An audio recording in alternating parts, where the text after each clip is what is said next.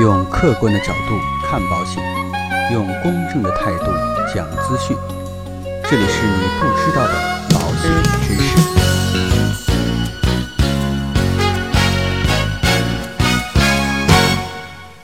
好，亲爱的各位朋友们，今天呢是六一儿童节，在这里呢也祝愿我们全天下的大朋友小朋友们六一儿童节快乐，永远保持一颗童心。既然今天是六一儿童节啊，今天呢我们就聊一期啊有关于孩子方面的一些保险保障的问题。究竟小孩方面的保险应该怎么去买？其实啊，对于小孩子来说啊，获得快乐是一件非常简单的事情，但成长后的烦恼则需要父母在能力之内尽早的安排。保险呀，就是其中一件不大不小的事儿。六一儿童节到了，那借这个机会啊。也跟大家一起来聊一聊给孩子买保险的那些事儿。当然，我觉得在聊这个话题之前啊，还是要跟大家讲一个非常重要的观念：父母永远是孩子最大的保障。所以在给孩子考虑买保险的时候，首先要做到父母的保障充足。那给孩子买保险重不重要呢？当然重要。那还有什么比孩子的保险更为重要的呢？那就是父母自身的保障。这个道理呢？原来我说了很多遍，但是今天呢，还是要再次跟大家强调一下：对于孩子来说啊，父母才是最大的保障。所以，无论孩子的保险规划多全面、多合理，都不如父母的依靠重要。所以啊，父母在为孩子投保之前，一定要先安排好自己的保障，尤其是家庭经济主力的保障，最好是七角型的高保额的重疾，再搭配一些消费型的重疾。和高保额的医疗险，如果有可能啊，再加上一些定期的寿险和意外险。当然，这个意外险包含意外伤害和意外医疗。那无论一个家庭的保障预算充足还是不充足，在给孩子呀正式规划商业保险之前，我觉得都先要考虑孩子的社保，或者说父母的公司有没有相关的孩子的团险。先说这个社保，孩子的社保一定要先保证有。因为这个相对于门槛比较低，并且啊应用范围比较广，费用也不高。那再说一下团险，如果说啊父母所在的公司福利比较好，有可能会有公司的团险。团险呢也是相对来讲门槛比较低，在费用方面啊比较实惠。但是可能啊在团险方面，很多的家庭父母所在的单位啊不一定有这么好的福利，所以啊我们还要考虑给孩子购买一定的商业保险。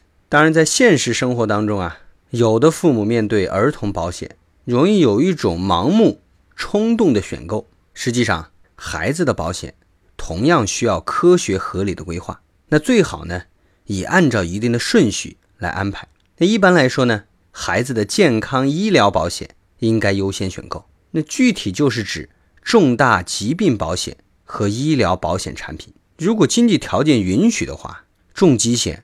可以用终身多次赔付型和单次消费型的组合。医疗险包含普通的医疗险、意外医疗，还可以加上市场上保额较高的医疗险。最后才是孩子的教育险。那有人在说，意外险和教育险啊，这两个容易让做家长的我们比较纠结，究竟应该如何看待呢？那其实随着现在保险理念的普及，不少的家庭呢，都对保险有了一定的认知。在为孩子选购保险方案的方面，也会比较倾向于优先考虑健康类的产品。与此同时呢，在面对意外险和教育险这两大险种的时候啊，容易陷入比较纠结的状态。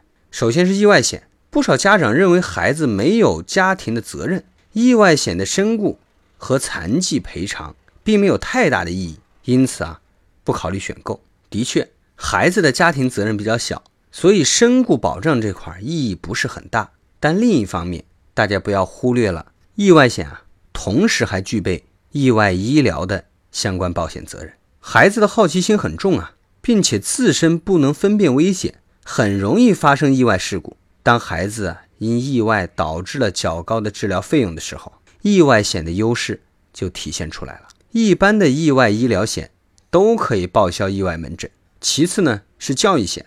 有的家长就认为教育险的整体收益并不是很划算，还不如用其他的形式来替代孩子未来的教育费用。